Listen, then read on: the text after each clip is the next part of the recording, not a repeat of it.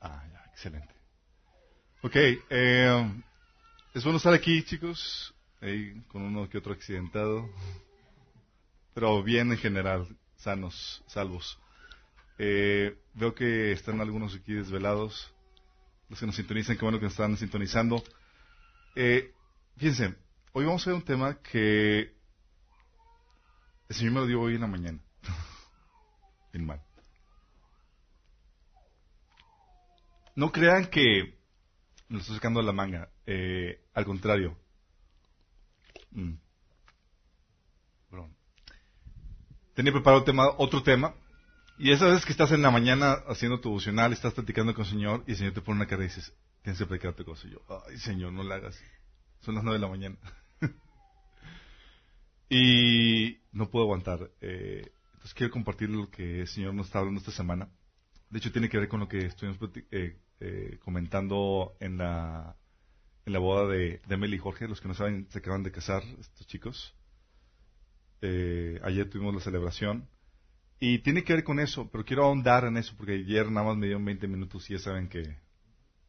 20 minutos, digo que son 20 minutos. Eh, entonces, quiero ahondar en ese tema. Eh, mucho tiene que ver con lo que pasó esta semana. Tuvimos la oportunidad de, de visitar a, a una pareja hermosísima de cristianos que llevan años en el Evangelio. Y de esas que, que me está platicando, se sienten como que ya están en el retiro. Es como que ya terminamos de servir, ya estamos tranquilos, cómodos, disfrutando la bendición del Señor. Y es algo que, que, que me carga, porque no es tal cual la situación que el Señor nos ha llamado a vivir. De hecho, ¿sabes que bíblicamente el único retiro que vas a encontrar es cuando mueres? Mientras que tengas vida, el Señor te tiene con un propósito. Y hay algo que tienes que estar haciendo. Y es algo que me carga que, que no estamos conscientes de eso. Y la otra, que no estamos conscientes de los tiempos que estamos viviendo. Ah, hay tantas cosas, tantas cosas que están sucediendo a nuestro alrededor. Me gustaría tener un tiempo para poderles platicar los detalles de lo que está sucediendo. Ahorita con las cumbres del, del clima, las situaciones de ataques terroristas, la cuestión macroeconómica, política en general, o sea, todo apunta a que el Señor está ya, ya muy pronto por venir. No sabemos cuándo, pero sabemos que, o sea, ya sentimos pasos en la azotea. Ya, estamos, ya sentimos que ya el Señor está próximo a venir. Y en ese sentido me siento como eh, el pasaje de Mateo capítulo 20 del 6 a 7, no sé si se acuerdan, cuando llega, pone Jesús una parábola, le dice que el reino de los cielos es semejante a un señor que eh, va a contratar a personas para su viña. Y va en la mañana y contrata a las personas, va a mediodía y contrata a personas. Y dice el versículo 6 a 7, dice, alrededor de las 5 de la tarde salió y encontró a otros más que estaban sin trabajo. Les preguntó, ¿por qué han estado aquí desocupados todo el día? Y contestan, porque nadie nos ha contratado. Les dijo, vayan también ustedes a trabajar mi viñedo. Cinco de la tarde. ¿Qué haces? ¿A qué hora sales de trabajo a las seis? Sí. ¿Una hora de trabajo? Señor reclutando hasta el último momento antes de su venida, porque es lo que, lo que significa. O sea, ya voy a venir, ya se acabó el tiempo de trabajar. Y aún así el Señor está diciendo, hey, ven, trabaja para mi viña. Y de eso quiero platicar el día de hoy. Ahorita me siento así como que vamos a hacer una campaña de recluta, a ver si te apuntas. Nos interesa que, que este llamado tú lo puedas atender por parte del Señor. Y todo comienza con un día de la celebración. El Señor está, ¿sabes tú que les gustan las fiestas al Señor? De hecho, en la Biblia tiene siete fiestas obligatorias para el pueblo de, Dios. Sí. Obligatorias. No es como que, ay, no tengo ganas de celebrar. No, no, no, vas a celebrar. si Dios es un Dios de fiesta, les gustan las fiestas. Y en la Biblia tenemos varias, ya está comentando algunas eh, celebraciones, algunas fiestas que, que menciona la Biblia. Eh, aparte de las fiestas que, se mencionan en Levítico, las siete fiestas obligatorias. Uno es la celebración, eh, la fiesta de la celebración cuando eh, este David fue coronado. Sí. Y platicábamos ayer que es el resultado de la fiesta de David, el resultado de toda la travesía, todo el proceso que Dios hizo en sus vidas. De tal manera que si no hubiera pasado exitosamente ese proceso, porque no sé si se acuerdan, David fue ungido a, por ahí de sus 13, 14 años. Un adolescente. Y pasó y fue coronado rey a eso de los 30 años, ¿sí? Como cuando fue coronado rey de Israel. Dices, oye, tanto tiempo. Déjame decirte que si no hubiera pasado exitosamente ese, ese proceso, esa travesía, no hubiera sido coronado rey. Porque el llamado que, que tú tienes no significa que lo vayas a cumplir necesariamente. No sé si se acuerdan a Moisés. Dios lo llama milagrosamente, se le aparece así majestuosamente en una zarza ardiendo y toda la cosa. Y Moisés, y así escucha a Dios y se le revela su nombre y se vas a liberar al pueblo de Israel. Ah, perfecto. No, pues, oye, te sientes importante porque el Señor te habló, se manifestó presente para darte una tarea. Y ya camino a liberar a Israel, se presenta a Dios para matarlo. ¿Se acuerdan de ese proceso? Dices, ¿qué onda aquí con eso? Sí. Porque el llamado no significa que necesariamente lo vayas a cumplir. Puedes perderte en el camino. Sí. Y en esta ocasión eh, Dios quería matar a Moisés no porque, no por obediente, había cosas que tenía que arreglar ahí. Entonces, eh, gracias a Dios les arregló tiempo, gracias a que a, la ayuda de su esposa, pero eh, en el caso de David fue coronado rey porque vivió y pasó exitosamente ese proceso. También el caso, también habíamos platicado el día de ayer de de la construcción del templo de Israel. Siete años construir un templo, sí. Y no era muy complejo, no era un rascacielos, no era así como que era majestuoso, sí. Pero aunque tardaron siete años, tardó toda la dinastía de David y toda y parte de la dinastía de, de, eh, Salomón, gracias, es Saúl, Salomón, en recopilar todo el material para construirlo, porque fue hecho con, con la mejor calidad. Sí. Y ya cuando terminaron, la inauguración fue una fiesta donde están la alabanza, la adoración y todo así, la oración, eh, sacrificaron miles de animales y Dios consume la celebración con fuego del cielo. Y la gloria de Dios manifestada en la nube llenó el templo y la gente no podía entrar al templo porque estaba la presencia de Dios tan fuerte. Vaya forma de celebrar e inaugurar un templo, ¿no? Y vamos a ya ignorar, wow, y Dios ahí celebrando, sí, aquí estoy, y estoy tan lleno y tan pleno que eh, la gente no podía entrar. Qué grueso, ¿no?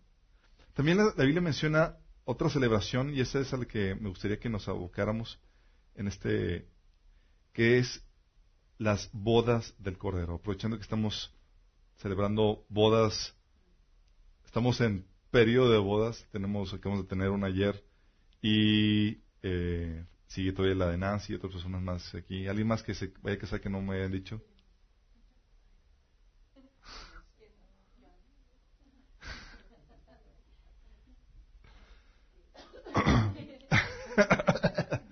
Sí, allá por allá siento el llamado. Eh, las bodas del Cordero.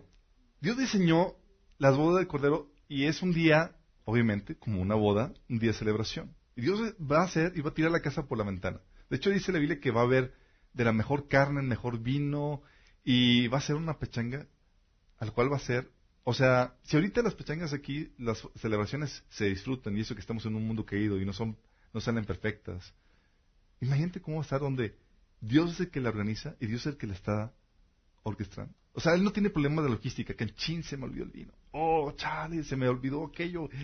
Chicos, sale, eh, unos no van a alcanzar eh, el platillo, pero pues el postre, No, no va a haber ese tipo de situaciones. Con Dios va a ser la celebración y va a ser la celebración en grande. Lamentablemente, bueno, en la celebración va a ser la celebración de, la, las bodas, pero también va a ser una celebración de coronación. ¿Qué es lo que dice aquí? En 2 Corintios 5.10. Dice, porque es necesario que todos comparezcamos ante el tribunal de Cristo. Porque cada uno reciba lo que le corresponda y según lo bueno o malo que haya hecho mientras vivió en el cuerpo. ¿Qué tiene esto? Como cristianos la Biblia dice que vamos a comparecer ante el tribunal de Cristo. Este, este, esta comparecencia que vamos a tener durante el tribunal no es el juicio ante el trono blanco. Cuando tú aceptas a Jesús como tu Señor y Salvador, tú pasas de muerte a vida, Jesús ya pagó la pena de tus pecados en, la cruz, la condena, y ya no va a ser condenada. ¿sí? Ya te saltaste el juicio ante el trono blanco. Ese tribunal es lo que se, lo que hacen, eh, es la misma palabra que se utiliza para eh, cuando van a eh, recibir las, ¿cómo se llaman? Las, los galardones los que compitieron en las, en las competencias olímpicas. Si ya todos compitieron, es como que ahora sí vamos a ver quién ganó. Y se presentan ante el tribunal, así los jueces están determinando quién ganó qué y todo eso. Lo mismo va a suceder. Tú te vas a presentar ante el Señor y es como que, ok, Señor, aquí estoy. No va a ser un juicio para condenación, para salvación. Va a ser un juicio para ver qué te van a dar. ¿Sí? O sea, ahí es donde va a estar la coronación, donde va a estar la competencia del que, ¿sabes qué? Tu medallita. Bueno, no va a haber medallas, o sea, que va a ser coronas. ¿Sí? Y luego dice, en 1 Corintios 3, del 12 al 15, dice, el que edifique sobre este fundamento, el cual es Cristo, podrá usar una variedad de materiales, oro, plata, joyas, madera, heno o paja. Pero el día del juicio, el fuego revelará la clase de obra que cada constructor ha hecho. Aquí nos compara como constructores. Las obras que Dios te puso a hacer, propósito eh, en el cual estás, eh, el Señor te llamó a cumplir, es como un constructor, estás construyendo ese propósito, estás viviendo. Dice, el fuego mostrará si la obra de alguien tiene algún valor. Si la obra permanece, ese constructor recibirá una recompensa, pero si la obra se consume, el constructor sufrirá gran pérdida. El constructor se salvará, pero como quien apenas escapa atravesando un muro de llamas. O sea, de panzazo. ¿sí? ¿Va a haber panzazos en el cielo? Va a haber panzazos, chicos. ¿Sí? De los que nada más no, no resisten ni una corona, ni un galardón. ¿Sí? Nada más salvaste tu pellejo. ¿Sí? Y muchos va a haber así.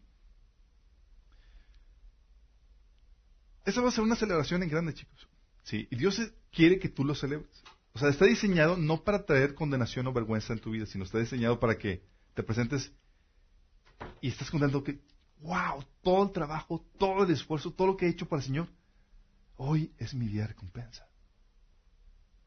Para los que están sirviendo al Señor, es un día anhelado.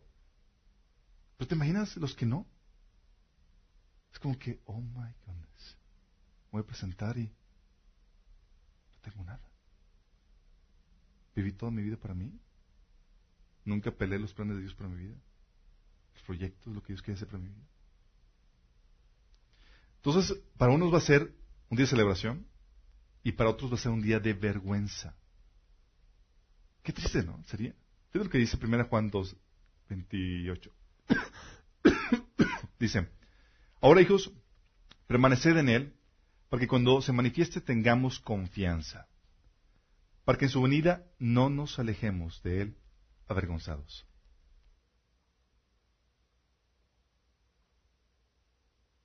De Él avergonzados.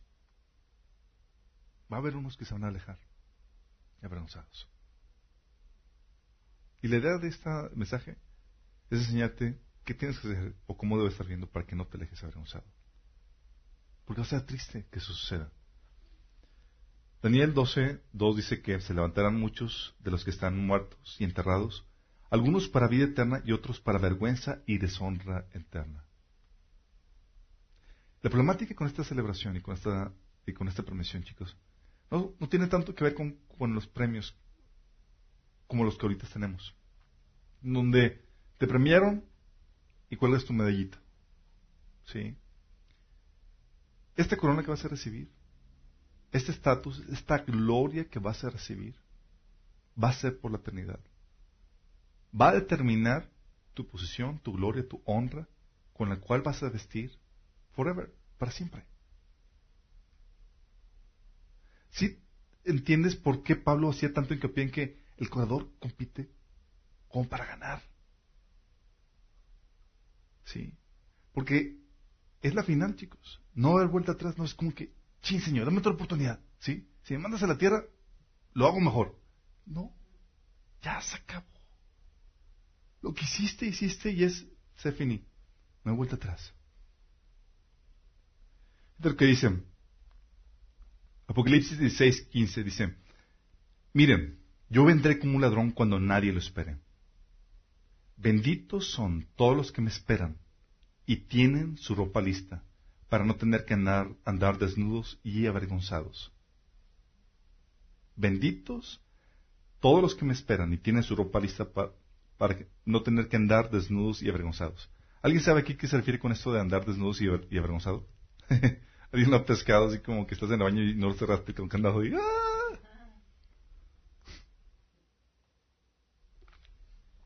O esos sueños tétricos que les ha pasado que sueñas que estás sin ropa, que la gente está volando o que estás en el baño y sí, típicos sueños no tétricos.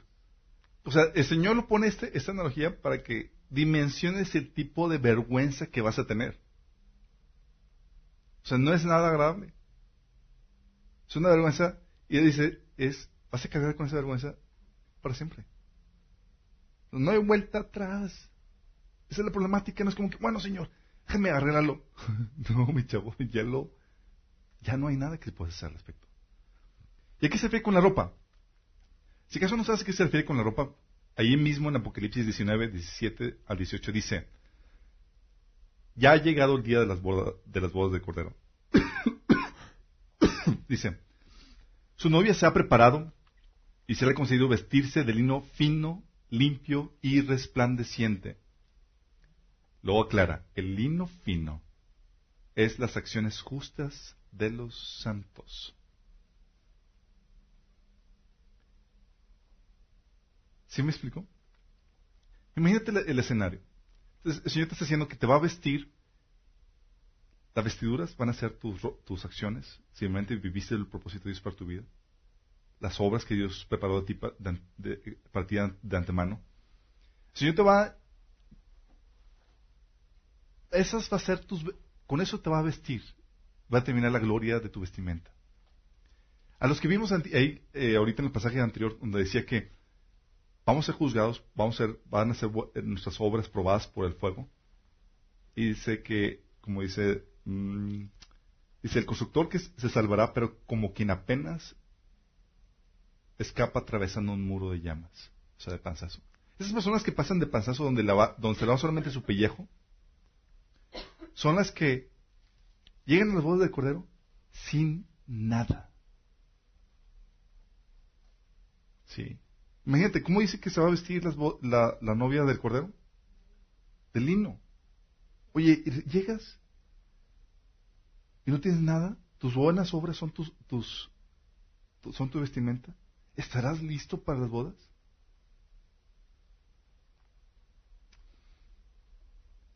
Por eso también dice en otro pasaje de Mateo 22 del 11 al 14 dice, cuando el rey entró para recibir a los invitados, esta es una parábola de las bodas del, hijo del rey, dice, notó que había un hombre que no estaba vestido apropiadamente para una boda. Amigo le preguntó, ¿cómo estás aquí sin ropas de boda? Pero el hombre no tuvo respuesta. Entonces el rey dijo a sus asistentes, átenlo de pies y manos y arrójenlo a la oscuridad afuera, donde habrá llanto y rechinar de dientes pues muchos son los llamados, pero pocos los elegidos. Aquí algunos solo dicen que eso a la oscuridad afuera habla de que fuera de la gloria, de la, gloria resplandeciente de Dios. No significa necesariamente que, estés, que te vayas a perder en el infierno. Está hablando de personas salvas, pero alejados de la élite que celebra juntamente con Dios. Qué feo, ¿no? Llegar y ups, no tienen vestimentas no ganaste nada. Sí suena importante, ¿no? Y más porque no hay marcha atrás. No hay algo que puedas volver a hacer. En las competencias aquí, oye, gané una competencia de eh, tercer lugar, una competencia de natación. Bueno, la siguiente, en la siguiente temporada, en la siguiente competencia. Sí, voy a poner más, voy a entrenar mejor, voy a hacerlo mejor. Pero en esta competencia ¿Habrá una, alguna otra oportunidad? A la siguiente, Señor. No hay siguiente. Lo que hubo es todo. ¿Sí estamos dimensionando?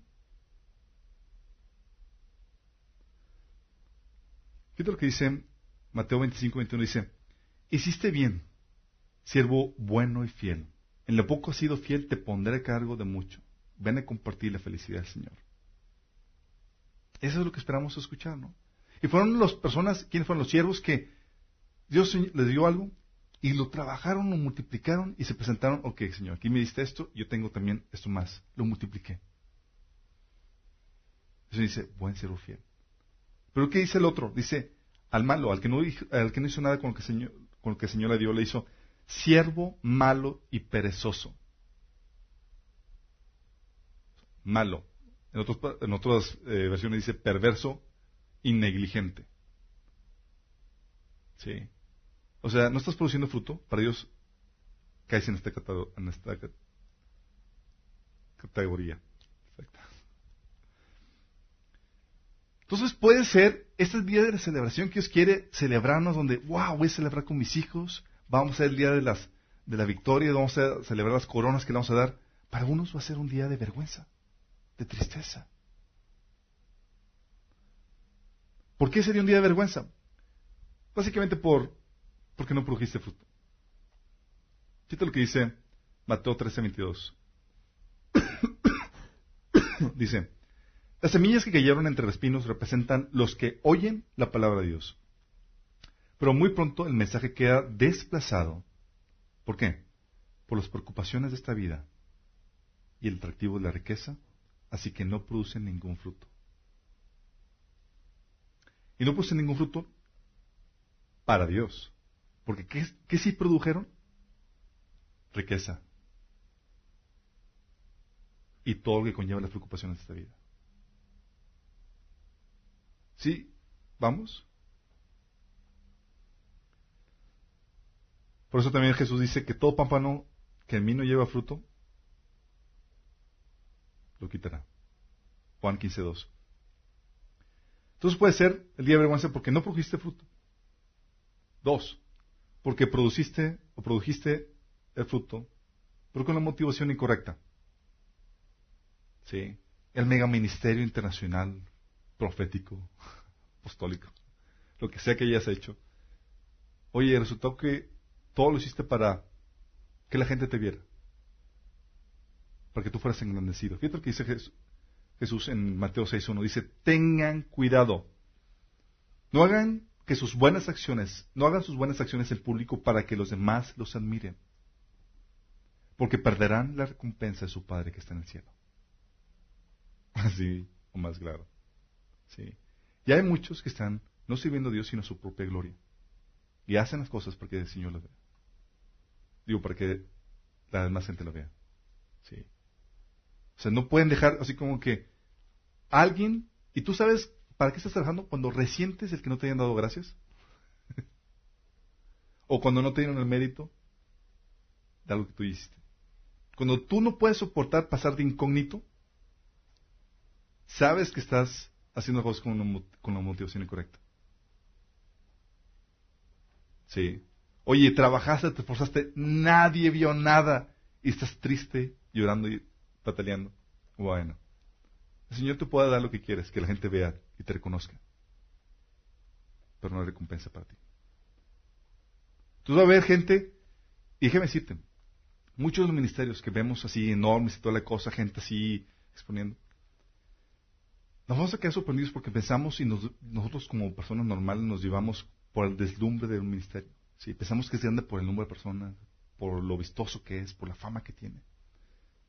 Y luego nos vamos a dar cuenta cuando estamos delante del Señor que esas personas que nunca consideramos o que pasaban desapercibidas, que se cerraban en su cuarto de oración intercediendo por esos hombres y mujeres que estaban en la frente, se llevan los premios mayores.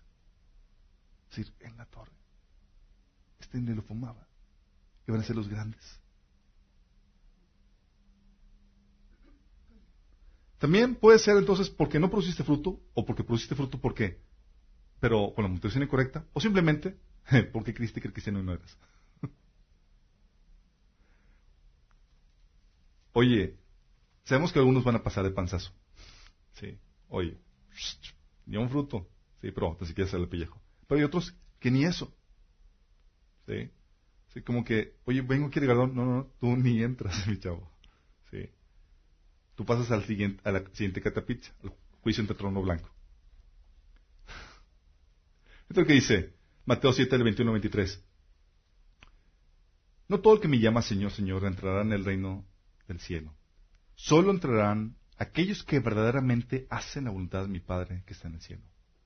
El día del juicio muchos me dirán, Señor, Señor, profetizamos en tu nombre, expulsamos demonios en tu nombre, hicimos muchos milagros en tu nombre, pero yo le responderé, nunca los conocí. Aléjense de mí ustedes que violan las leyes de Dios. Qué heavy, ¿no? ¿Se acuerdan por qué Pablo decía a las iglesias, especialmente la iglesia de Corintios, que había mucho pecado. Decía, pruébense para ver si están en la fe. Pruébense. Sí, ustedes a sí mismos. Porque tú puedes hacer así como que el coco wash de que, ah, estoy bien y soy cristiano. y ¿Qué te hace cristiano? ¿Líder a la iglesia? No. ¿Qué te hace? Un genuino arrepentimiento que hace un cambio de corazón y una fe genuina en Jesús. Creíste que Él murió por ti en la cruz y Él pagó el precio de tus pecados. Pero si no hay ese arrepentimiento, y ese arrepentimiento implica empezar a seguir lo que el Señor ordena en la palabra y dejar de hacer lo que el Señor prohíbe en la palabra. ¿Sí? Si no hay frutos que muestren ese arrepentimiento, el Señor dice, cuidado. Si puedes quedar en esta categoría, que sería peor. Luego más porque está acompañado por servicio y milagros y demás. Pero como cristianos, ¿qué frutos espera de ti y de mí el Señor? Hay cinco tipos de frutos que el Señor espera. Y debes estar bien consciente de eso, porque en eso se estriba toda tu vida. Uno, espera devoción tuya por Dios. Amor por Él. Primer amor. Primera Juan 4, 19, Apocalipsis 2, 4, Mateo 22, 37, Hechos 14, 13, Primera Juan 1 6 habla de esa devoción que el Señor espera de nosotros. Porque muchas veces nos lanzamos al servicio del Señor, oh sí, voy a y nos olvidamos de del Señor que servimos. El Señor quiere tener una relación romántica con nosotros, quiere tener una intimidad con nosotros. ¿Se acuerdan de la iglesia de Efesios? Se, reconozco tu gran servicio y tu excelente doctrina. No toleres a los que se oponen a la, verdad. Pero tengo contra ti que has olvidado el primer amor. O sea, ¿te olvidaste de mí? Estoy diciendo el Señor. Te extraño en las mañanas. Mucho activismo, pero yo no te veo. ¿Qué más espera, Señor? Son cinco frutos. Devoción por Dios. La otra es santidad, madurez. Esta santidad me refiero, y madurez nos habla del carácter del Espíritu Santo. El carácter, el fruto del Espíritu Santo. Gálatas 5 habla acerca de eso. Sí. Nos habla de, Gálatas 5, 22 habla de el fruto del Espíritu Santo, amor, gozo, paz, paciencia, bondad, benignidad, fe, templanza, mansedumbre. Esos frutos que son rasgos de carácter que reflejan un grado de madurez, el que Dios espera en ti. Y muchos andamos todos carnalotes y todos así ah, mostrando ni la paciencia, ni el amor, ni la benignidad, ni la ternura que se ameritan en, las relaciones. ¿Qué otros frutos espera el Señor de ti? Espera buenas obras. Hay algo por el cual tú naciste. Hay un propósito. Toda tu vida tiene su razón de ser en ese propósito. Y si tú no lo conoces, debes de esmerarte, buscar a nuestro Señor, para saber cuál es el propósito por el cual Dios te creó. El propósito o los diferentes propósitos. Tienes que estar seguro de que, Señor, es esto. Muchos no saben para qué Señor los ha llamado. No saben y están así como que ahorita en la banca, bueno, pues eh, así como que en la luna, viendo a ver dónde sirven o qué hacen, porque no saben el propósito de Dios para su vida. Cuando encuentras el propósito, encuentras tu pasión, encuentras aquello por cual desgastar tu vida. Tienes que saber y tienes que entender qué es eso. Es básico. Dice la Biblia que el Señor nos salvó para buenas obras, las cuales Él preparó de antemano. Y preguntas, ¿las sabes? ¿Sabes cómo descubrirlas? ¿Estás viviéndolas? Imagínate si no. Buenas obras. ¿Qué más espera el Señor de ti? Hay cosas básicas que el Señor estableció que no tienes que figurar, no tienes que andar averiguando qué se trata. Como la otra es el evangelismo discipulado. Así como lo físico, oye, creces, entras a la, niñez, la adolescencia, ya eres joven, ¿y qué haces? Te casas, te reproduces, y al mismo tiempo que estás, que te casas, te reproduces y estás siendo papá, estás trabajando, ¿verdad? Bueno, lo mismo quiere Dios en, el aspecto espiritual. Mientras que estás sirviendo, Señor, en aquello que ya te haya puesto, no te exime de tu deber de reproducirte espiritualmente. Señor quiere que tengas hijos espirituales. El Señor te llamó a que vayas y hagas discípulos. Que lo que el Señor te ha dado. Y es ahí donde estás haciendo algo al respecto. El Señor espera que lo hagas. Lo otro es edificar el cuerpo de Cristo. Cualquier cosa que el Señor te haya puesto a ser, cualquier don, algo que debes entender es que el Señor te ha llamado también a edificar la iglesia, su cuerpo. La comunidad de creyentes que profesen el nombre de Cristo. Y algo que tú tienes que hacer y que tienes que servir a la iglesia. Tú tienes algo, una contribución que hacer. Si aún no la encuentras o si sabes y no la pones todavía en servicio, déjame aclararte esto. La iglesia está sufriendo por tu causa. Hay algo que podrías hacer que podría beneficiarla, que podría ayudarla, que podría quitarle algunas de, sus deficiencias. Y tienes que ser diligente en eso. El Señor lo espera. Oigan, chicos, ¿y por qué espera el Señor todo este fruto de nosotros?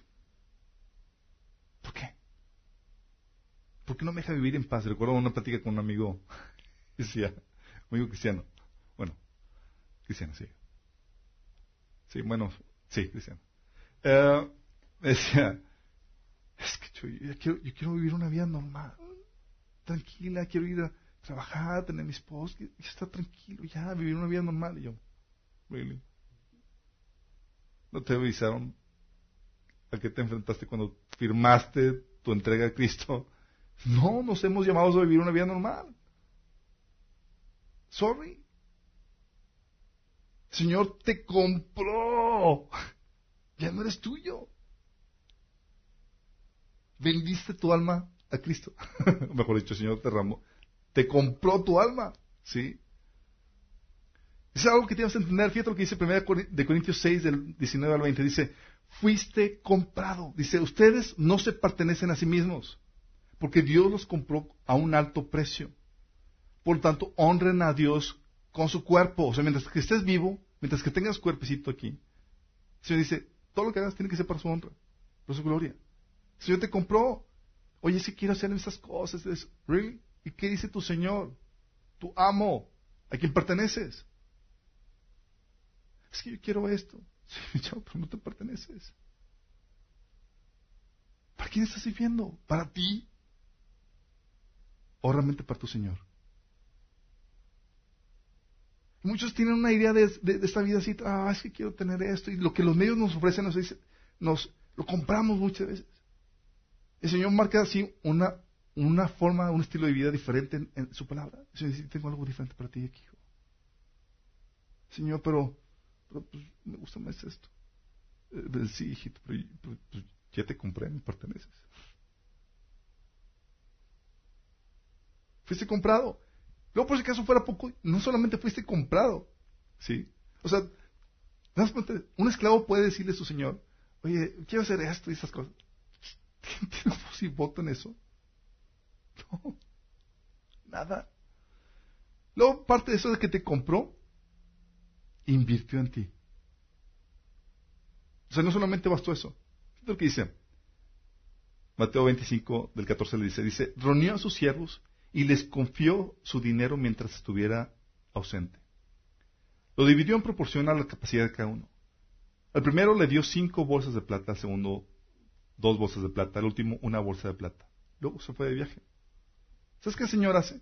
Dice Efesios 4, 8, que el Señor llevó cautiva la cautividad y dio dones a los hombres. O sea, no solamente te compró, sino dice, ¿sabes qué? Ahí te un don, una habilidad, esta destreza, este don espiritual. no solamente te compra, invierte en ti. Aquí te va. Y eso te hace todavía más responsable. Porque no solamente salvó tu vida de la destrucción, sino que también te está dando material para que trabajes. Entonces no solamente te compra, invierte en ti, también tienes que entender que espera fruto porque es tu razón de vivir. Para eso estás vivo. Es tu propósito. Dice Efesios 2.10, pues somos la obra maestra de Dios. Él nos creó de, de nuevo en Cristo Jesús, a fin de que hagamos las cosas buenas que preparó para nosotros tiempo atrás. O sea, tienes, ¿sabes que Dios tiene agendado un montón de cosas, obras que Dios quiere que hagas?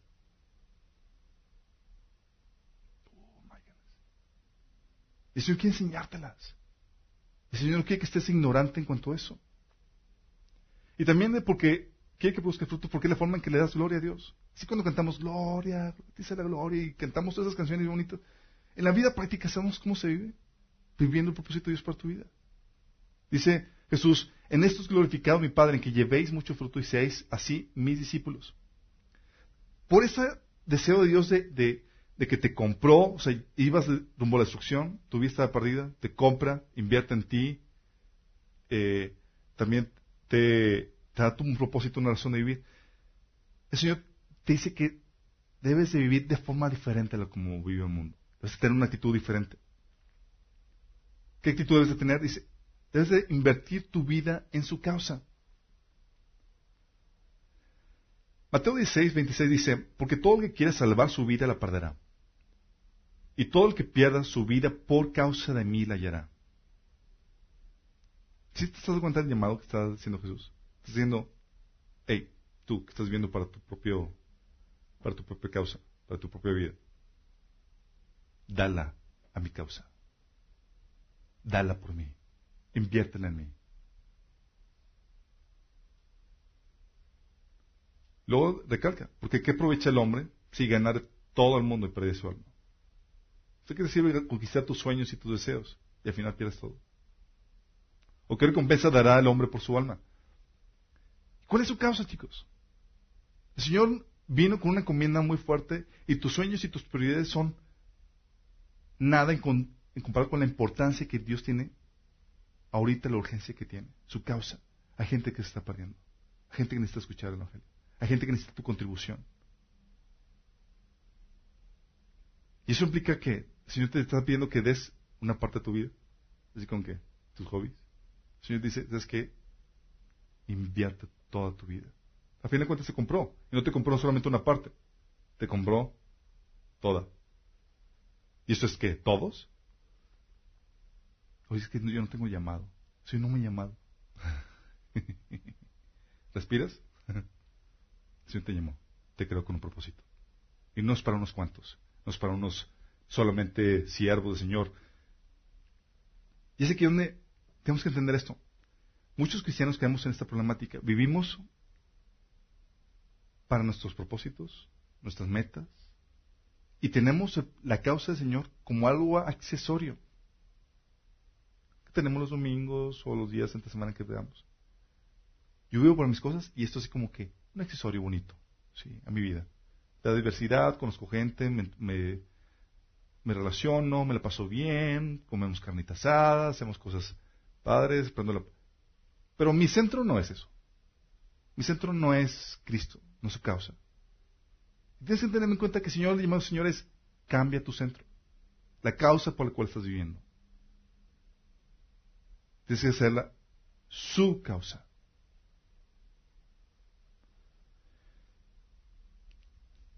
Entonces, la actitud del Señor es, da tu vida por su causa. La otra es que no seas un cristiano de banca. Fíjate lo que dice la Biblia. Segundo de Pedro 1 del 5 al 11 habla a Pedro a los, cristianos, le dice primitiva, le dice, precisamente por eso esfuércense para añadir a su fe y se empieza a dar un montón de virtudes. Eh, eh, dice, eh, dale un montón de virtudes.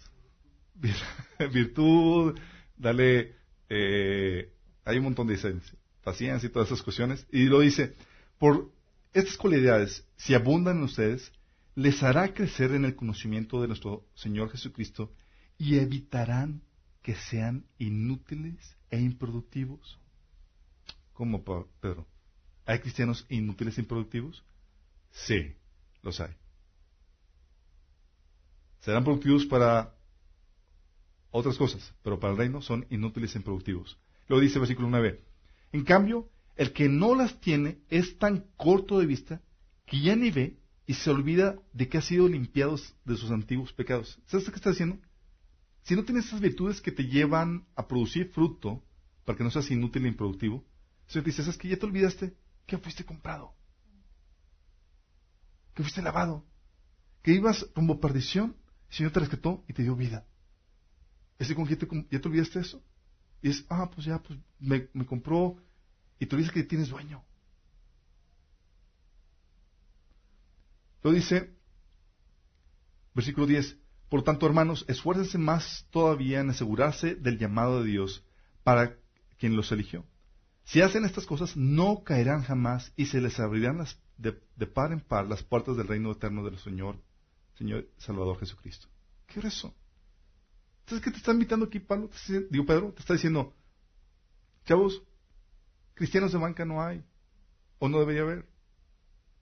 No hay opción. no, no hay opción. Señor te está diciendo como que, hey, prepárate. Porque invirtió un buen en ti y espera fruto. Señor es un inversionista. Sí. No hay opción. No hay como que, ah, vengo aquí a calentar banca. Y la pregunta que te van a hacer, Señor, y que te hago en el nombre del Señor es, ¿y cuál es tu ministerio? ¿En qué estás sirviéndolo? Porque si solamente estás viniendo a sentar banca, como muchos otros cristianos cada domingo, no estás en la voluntad de Dios para tu vida. Y el Señor te pregunta, ¿estás haciendo tu ministerio? Aquello por lo cual Él te llamó. Porque si no lo estás haciendo, te has olvidado, ¿qué dicen? Te has olvidado que has sido limpiado tus pecados antiguos, que tienes sueño. También el Señor en la actitud espera que no corras tras lo que corre el mundo, por lo mismo. Es lo que dice. Santiago 4 del 13 al 4 dice, pedís y no recibís, porque pedís mal, para gastar en vuestras deleites, oh almas adúlteras, ¿no sabéis que la amistad del mundo es enemistad contra Dios? Cualquiera que quiera ser amigo del mundo se constituye enemigo de Dios. El Señor te dice aquí con una actitud, dice, hey, no corras tras lo que corre el mundo. Muchos se esmeran por sus deleites y tener todas esas cosas que, el mundo persigue. Dice, no, ya te compré, ahora te cambié de enfoque, de propósito, de causa. Ahora es otra, una causa diferente. Primera Juan 2.16 dice, pues el mundo solo ofrece un intenso deseo por el placer físico, un deseo insaciable por todo lo que vemos y el orgullo de nuestros logros y posesiones. Nada de eso proviene del Padre, sino que viene del mundo. Se está diciendo, todas las cosas por las cuales el mundo trabaja y persigue eso. Eh, eh, no, no, no es la causa. Por eso también Pablo le decía a Timoteo, ninguno que milita se enreda en los negocios de la vida, a fin de agradar a aquel a que tomó, al que lo tomó por soldado. Eso no significa que no trabaje. El Señor dice, la causa por la cual estás haciendo las cosas, tu enfoque, tu prioridad en la vida. ¿Para qué lo estás haciendo? ¿Sabes que Pablo trabajaba, vendía, hacía sus tiendas y sus redes y todo eso, les vendía. Pero lo hacía para qué? Para la causa, para la obra. Porque todo lo consumía era eso. Y el Señor quiere que te, que te consuma su, eh, esa pasión, su causa. Dice Mateo 6, 31, 33, dice, no os afanéis diciendo qué comeremos, o qué beberemos, o qué vestiremos porque los incrédulos buscan todas estas cosas. Pero vuestro Padre Celestial sabe que tenéis necesidad de todas estas cosas. Mas buscad primeramente el reino de Dios y su justicia y todas estas cosas serán añadidas. Por eso la pregunta es, ¿cuál es tu principal meta? Ah, es que tengo, ya vi la casa de mis sueños y, te esmeras en, y te desgastaste todo eso. Y dejaste olvidado todo lo demás. Cambiar carro mejor vestimenta. Y todas las cosas que el mundo persigue. Y te olvidaste de todo lo demás. El Señor dice, hey, esta es prioridad. ¿Quieres eso? Que venga con añadidura. Pero no hagas la razón de tu vivir. ¿Qué te motiva? ¿Por qué realmente estás trabajando? ¿Te has preguntado? ¿Por qué lo hago? ¿Por qué haces lo que estás haciendo? ¿Es por la causa de Cristo? Y te lo pregunto así, directo, y sé que es una pregunta incómoda, porque mi preocupación es que muchos vamos a estar delante de Dios y vamos a pasar de panzazo.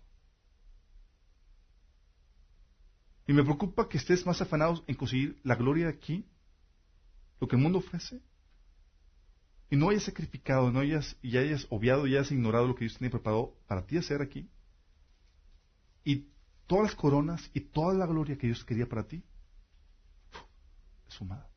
Y no va a haber vuelta atrás. Por eso, Señor, es lo que dice en 1 Corintios 7, del, 26, del 29 al 35, dice, el Señor nos enseña, fíjate, a servir, a servirle a Él con la menor cantidad de instrucciones posibles. Fíjate lo que dice Pablo, versículo 29. Déjenme decirles lo siguiente, amados hermanos. El tiempo que queda es muy breve. Déjenme decirles, si eso era en el tiempo de Pablo, ahorita nos queda nada. Por eso les digo que me siento como si estuviera reclutando a aquellos de las 5 de la tarde, que nomás van a trabajar una hora. Sí. Dice, déjame decirles lo siguiente, amados hermanos. El tiempo que queda es muy breve. Así que de ahora en adelante, los que están casados no deberían concentrarse únicamente en su matrimonio. O sea, no te enfrasques en eso. De eso no se trata. Los que lloran, o los que se alegran, o los que compran cosas, no deberían ser absorbidos por sus lágrimas, ni su alegría, ni, sus posesiones. ¿Sabes que para muchos se, enfrascan y su causa y su todo son sus problemas? Ah, es que si supieras todo que estoy, estoy muy triste. Y de todo lo que hablan, es mi problema uno, mi problema dos, y cuán grande es mi problema, y cuán grande es esta cosa. Y pastor, ¿por qué no me hablas? Es que casi no me hablas, y, y, se han olvidado de mí. Y no, es que tú te has olvidado de, la, de tu llamado. Si no te llamó porque estás ensimismado. Sí. Cuando te pones a servir, cuando ves la necesidad que hay a tu alrededor, dices, oh my goodness, te das cuenta de la posición tan privilegiada en la cual estás. Y de la necesidad tan abrumante que hay. Tú dice, los que lloran, los que se alegran, los que compran cosas, no deberían ser absorbidos por sus lágrimas, ni su alegría, ni sus posesiones. Los que usan las cosas del mundo no deberían apegarse a ellas, pues este mundo, tal como lo conocemos, pronto desaparecerá. Quisiera que estén libres de las preocupaciones de esta vida. Fíjate lo que dice, y esto se lo está diciendo así a la cuestión matrimonial. Quisiera que estén libres de las preocupaciones de esta vida. Un soltero puede invertir su tiempo en hacer la obra del Señor y pensar en cómo agradarle a Él. ¿Te das cuenta de la preocupación de Pablo? La preocupación porque estaban con muchas inquietudes acerca del matrimonio. Oye, Pablo, ¿qué onda con esto? Y se puede casar y se puede divorciar y tal cosa. Y estaba Pablo. no se trata de eso. No se enfoquen, no se enfrasquen en eso. Si no te salvó para tener un matrimonio bonito, es una consecuencia, es una añadidura pero no es el enfoque. No es la, centralidad de, tu vida.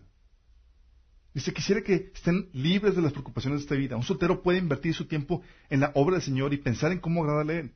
Pero el casado tiene que pensar en sus responsabilidades terrenales y en cómo agradar a su esposa. Sus intereses están divididos. De la misma manera, una mujer que ya no está casada, una mujer eh, que ya no está casada o que nunca está, o se ha casado puede dedicarse al Señor y ser santa en cuerpo y en espíritu. Pero una mujer casada tiene que pensar en sus responsabilidades terrenales y en cómo agradar a su esposo. Les digo esto para su propio beneficio, no para imponerles restricciones. Mi deseo es que hagan todo lo que les ayude a servir mejor al Señor. Fíjate su deseo, su conclusión. Mi deseo es que hagan todo lo que les ayude a servir mejor al Señor con la menor cantidad de distracciones posibles. ¿Sabes Pablo te está diciendo? Enfócate en tu llamado, aquello por cual el Señor te ha, dado, te ha rescatado, servicio, aquello que tienes que multiplicar para presentarte con las manos llenas. Que te enfoques en el servicio al Señor. Oye, y esto y lo otro y toda la cosa. Trata de mantener lo menor número de restricciones posibles. Por eso cuando damos la práctica matrimonial, les digo, chicos, no se trata del matrimonio en el centro. Haz de tu matrimonio un equipo de trabajo para servir al Señor. Que el enfoque sea el servicio al Señor, no el matrimonio en sí. Y lo mismo tú. Oye, que si vas a hacer, vas a comprar una casa, que si vas a cambiar, que si vas a comprar un nuevo carro, que sea lo que sea, que no sea en el centro. Que ¿Sabes qué? ¿Cómo me puede ayudar esto a servir al Señor mejor? ¿Cómo me va a ayudar esto a extender el reino? ¿Cómo esto va a beneficiar mis galardones? ¿Cómo puedo invertir esto para la causa de Cristo? ¿Sí me explico? Déjame decirte esto. Ahorita muchas personas que están así como, ah, sí, yo quiero servir toda la cosa, tienen paradigmas porque tienen excusas para no servir. Déjame decirte que ante el Señor no va a haber excusas. Y todas sus excusas se van a venir abajo. ¿Sí? Excusas como, oye, es que Señor, ah, no tuve tiempo. ¿Really? Yo te di la vida. ¿Sabes cuando no tenemos tiempo? No tenemos tiempo cuando trabajamos para otro Señor. Sí. Jesús decía en Mateo 6:24 que no podemos servir a dos señores. Y la única razón por la cual no tienes tiempo es porque estás sirviendo a otro Señor. Tan absorto estás que no te da tiempo servir al otro Señor. ¿Sí me explico? Si no tengo tiempo. ¿Sabes, Pablo? Pablo se presumía de que, ¿sabes que Yo tengo esta, esta presunción y que nadie me la va a quitar en que yo trabajo y sirvo en el ministerio. Yo solo me mantengo, no te pido ni un solo cinco a ti, ninguna iglesia les pido dinero. Y nadie me va, a quitar esa, esa, esa presunción, ese, ese, ese orgullo. para quitarles cualquier excusa. Pero así se quemaba Pablo. La mañana, en la tarde. Él omitía sus tiempos de descanso, los cuales también tenía derecho. Él omitía muchas cosas con tal de ser productivo para el Señor. ¿Sí explico? Oye, el otro es que tuve miedo. ¿Y si fracaso? Entonces, ¿y si falla? ¿Y si no? ¿Y si esto? ¿Y si el otro? Esas cuestiones que dan temor.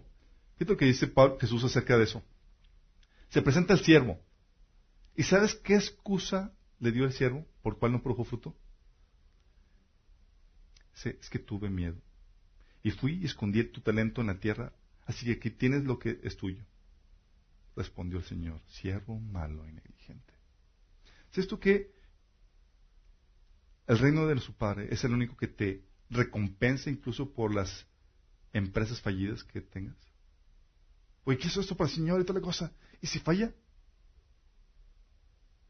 Vas a fallar si no lo intentas cuando te presentes delante de Dios. Señor, es que lo iba a hacer.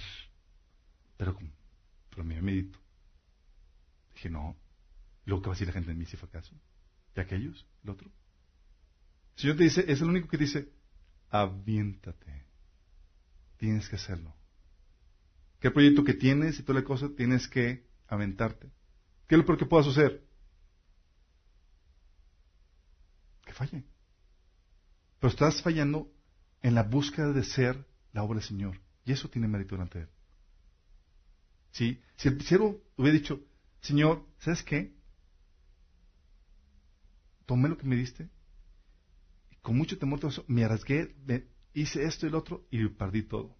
Seguro que el Señor le ha dicho, bueno, es parte del riesgo. Tan siquiera hiciste lo, que está de tu parte. ¿Sí? Pero aquí no, aquí por miedo lo ocultó. ¿Qué otra cosa puede decir? Excusa. Ah, es que mi pastor, mi líder me lo prohibieron. Hay muchos cristianos que están así. Mi pastor o mi líder me lo prohibieron. O la otra, que es muy similar. No tengo cobertura. ¿Sabes que muchos están esperando servir al Señor hasta que algún líder de la iglesia le dé espacio o le dé la oportunidad para hacerlo? ¿Sí saben de eso? ¿Y sabes que eso está penalizado en la Biblia? ¿Por qué me refiero que está penalizado? Porque tu líder no está por encima de Cristo. El Señor te dio instrucciones claras de lo que debes hacer con lo que el Señor te dio a ti. Si tu líder dice, oye, ¿sabes qué? Quiero que hagas esto. Hice algo pecaminoso algo inmoral. ¿Lo debes obedecer porque es tu líder? No. Si una líder contigo te dice, es que no puedes servir. Y tu líder, la cabeza, que es Cristo, dice, tienes que servir. ¿Te pueden condenar? Al contrario, estás siendo obediente. De hecho, los apóstoles en Hechos 4.19 decía, juzgad si es justo delante de Dios obedecer a vosotros antes que a Dios. ¿Es justo? ¿Y qué instrucciones el Señor te dio claramente? Tienes la gran comisión. ¿Sí? El Señor te ha dado instrucciones claras. Y dice discípulos. Es que no me dan permiso. ¿Really? Tienes instrucciones clarísimas. O la otra. Sí. En esto es glorificar mi Padre, en vayas y lleves mucho fruto. Y el Señor te dio a ti talentos, te dio habilidades, y el ministerio es tuyo. Tú vas a tener que rendirle cuentas al Señor. No es de la iglesia. Porque quien le va a cuentas no va a ser tu pastor, no va a ser tu líder, va a ser delante del Señor. El Señor, si te presentas con él, Señor, es que yo quiero hacer muchas cosas, en serio. Pero mi pastor no me dio permiso. ¿Y cómo iba a hacer algo sin cobertura? ¿Really? Es decir, chicos, la Biblia, hijo, la Biblia, instrucciones claras, te, te daban la cobertura, te daban permiso para hacerlo. Esto es lo que dice Galatas 5, 13. Pues ustedes, mis hermanos, han sido llamados a vivir en libertad. Pero no usen esa libertad para satisfacer los deseos de la naturaleza pecaminosa. Al contrario, usen esa libertad para servirse unos a otros por amor. ¿Para qué es la libertad que tenemos? Para servirnos unos a otros en, amor. Si alguien dice, es que no tienes permiso, ¿really? Instrucciones claras de la constitución que de nuestro Señor, de nuestro reino. Tengo libertad. Ahorita estamos ahí, eh, se está abogando mucho con la libertad de expresión, de que sabemos que tenemos libertad y podemos expresar, y hay gente que está queriendo eh, quitarnos esa libertad de expresión, pero sabemos que tenemos ese derecho. Lo mismo tú debes saber que tienes ese derecho. Si te dice, no, es que no, no tienes permiso, uh, pues la constitución del reino dice que sí, tengo libertad para servir mi hermano en amor.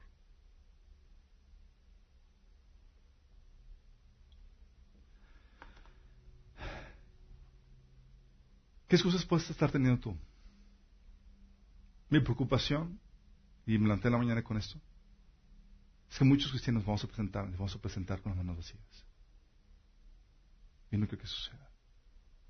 Mi preocupación es que en el día de la celebración, de la victoria, sea un día de vergüenza, de humillación, en donde te tengas que retirar, porque trabajaste todo el tiempo para ti, viviste para ti. Tu nueva causa, casa, tu nuevo ah, carro, tus cosas. Viviste como esa semilla que cayó entre espinos y que el engaño de las riquezas y las preocupaciones de esta vida lo hicieron infructuosos. Decía una persona, no, es que estuvimos sirviendo, Señor, mucho tiempo y tal cosa, pero nunca nos recompensaron nada. Yo ahorita tengo mi casa, tengo esto, tengo el otro, y yo no, no, no, no, no es eso.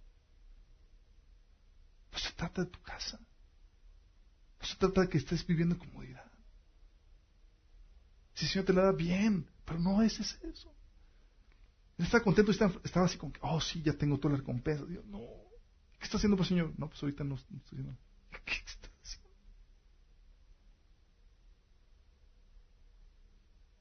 ¿Estás glorificando a Dios con nada?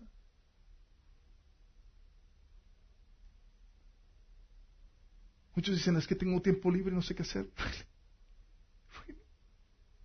¿Ya buscaste al Señor, el rostro de Dios? Desde que yo me convertí, desde los 14 años, el Señor me ha metido una tras otra. No parado de, por la necesidad que hay afuera. No he tenido tiempo de vacaciones con el Señor.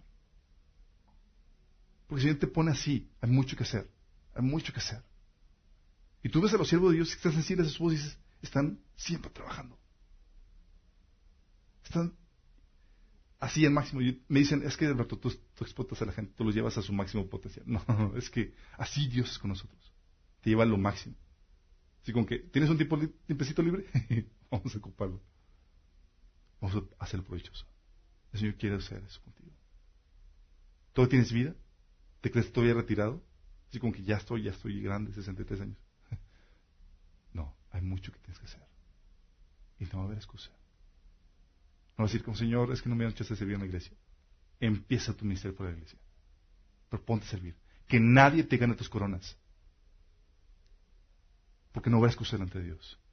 Tú tienes un deber para con tu Señor, tu capitán, tu líder, que es Cristo.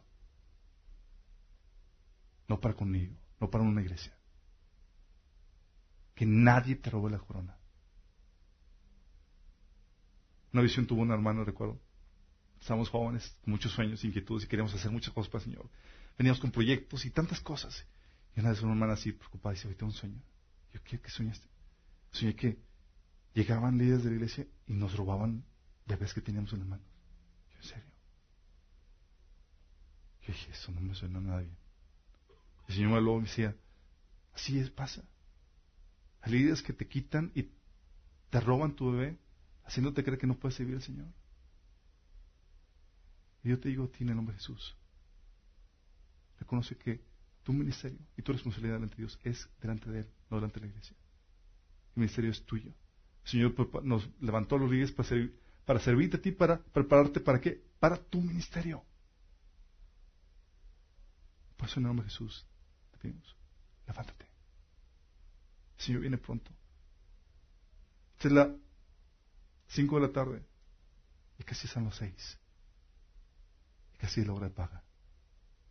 Que ese corto tiempo agarres la onda. Todavía hay oportunidad. Porque cuando te presentes, no te avergüences. Yo ahorita estoy así medio frustrado porque sé que el Señor viene pronto y tantas cosas que quiero hacer. Tengo una lista, lista de proyectos enorme. ¿Por qué? Porque quiero presentarme con las manos llenas. Porque en eso mi Padre es glorificado. Para eso me compró.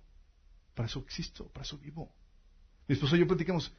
¿qué vamos a hacer? ¿Y cómo podemos llevar esto a más gente? ¿Cómo podemos ministrar a más gente? ¿Cómo podemos extender el reino? ¿Y cómo podemos ayudar a otros pastores? Y así. Eso es nuestra práctica. Antes era así como que, ay, pues Oye, tenemos que trabajar para la nueva cocina, la nueva... Y cosas... El Señor cambió la prioridad. Eh, eh, chicos, para acá. Es una ocupación que el mundo haya agarrado tu, tu atención, tu corazón, y haya puesto Satanás su causa en tu corazón. Y seas como se hace milla en espinos que no produjo, no nada. Nada para Dios. Sí, muchas cosas aquí en la tierra. Que no caigas en eso. Que tu prioridad no sean tus comodidades. Tener una bonita familia. Tener una hermosa casa. Que tu prioridad sea, Señor, que cumpla tu propósito. Que vivo para ti, Señor. Cuando me encuentre, cuando venga, pues sí, Señor, cumplir la hora que tú me llamaste a hacer. Oramos. Padre Celestial, Señor, presentamos delante de ti, Señor. Pidiéndote que nos perdones, Señor, si nos hemos desviado, Si nos hemos envilecido con proyectos, con cosas que el enemigo nos ha ofrecido, Señor. Perdónanos, perdónanos, Señor, si hemos estado trabajando para otro Señor y no para ti, Señor. Para nuestras comodidades, para nuestros proyectos, nuestros títulos, nuestras posesiones, Señor. No para tu causa. Señor, que podamos invertir toda nuestra vida en ti, Señor. Que nuestro propósito, nuestra meta, nuestro deseo, Señor, sea agradarte a ti producir fruto, Señor, que, te glorifica, Señor. Queremos que en ese día de la celebración, Señor, cuando tú vengas, seamos que vienes pronto, que podamos traerte gozo, Señor, al escucharte decir, Señor, buen siervo fiel, sobre poco fuiste fiel. Entre gozo Señor. Señor, queremos escuchar esas palabras y gozarnos contigo, Señor, y tú con nosotros. Ayúdanos, Señor. Perdónanos si hemos sido negligentes, Padre. Ayúdanos a encontrar tu propósito en nuestras vidas, Señor. Que nos aprovechemos los tiempos que nos has dado, Señor. Señor, que cernamos los tiempos que estamos viviendo, Señor, siendo que ya queda poco tiempo, Señor. Que no perdamos, Señor, la meta, Señor, y que no nos desgastemos en cosas que no valen la pena, Señor. Ayúdanos, Padre pedimos en nombre de Jesús. No quiero irme sin antes haber un llamado a tal vez a ti que nos escuchas y que nos ves. El Señor te ama. Señor te promete gloria, honra e inmortalidad. Señor pagó el precio de tus pecados en la cruz, muriendo en tu lugar. Y Señor quiere darte todo esto porque te ama pero solamente si estás dispuesto a arrepentirte. Y arrepentimiento significa deseo una decisión de dejar de seguir tus propios caminos, lo que tú crees que es correcto, lo que tu religión te dicta, lo que tu ideología te dicta que es correcto, empezar a hacer lo que el Señor manda en su palabra. Si estás dispuesto a hacer eso, arrepentirte, y crees que Jesús murió por ti en Jesús y pagó el precio de tus pecados, te pido que en el texto de tu vida, Señor, le digas, Señor Jesús, perdona mis pecados. Sálvame, Señor. El día de hoy me arrepiento y te entrego a ti mi vida. Te acepto como el Señor de mi vida, como mi Salvador. Si tomaste esta decisión, tienes que dar frutos que manifiesten un genuino arrepentimiento. Y tienes que aprender muchas cosas. Te invitamos a que nos contactes. Visítanos en la página minaschurch.org. Ahí viene una hoja de contacto. Háblanos, queremos ayudarte en tu caminar. Nos vemos el próximo domingo.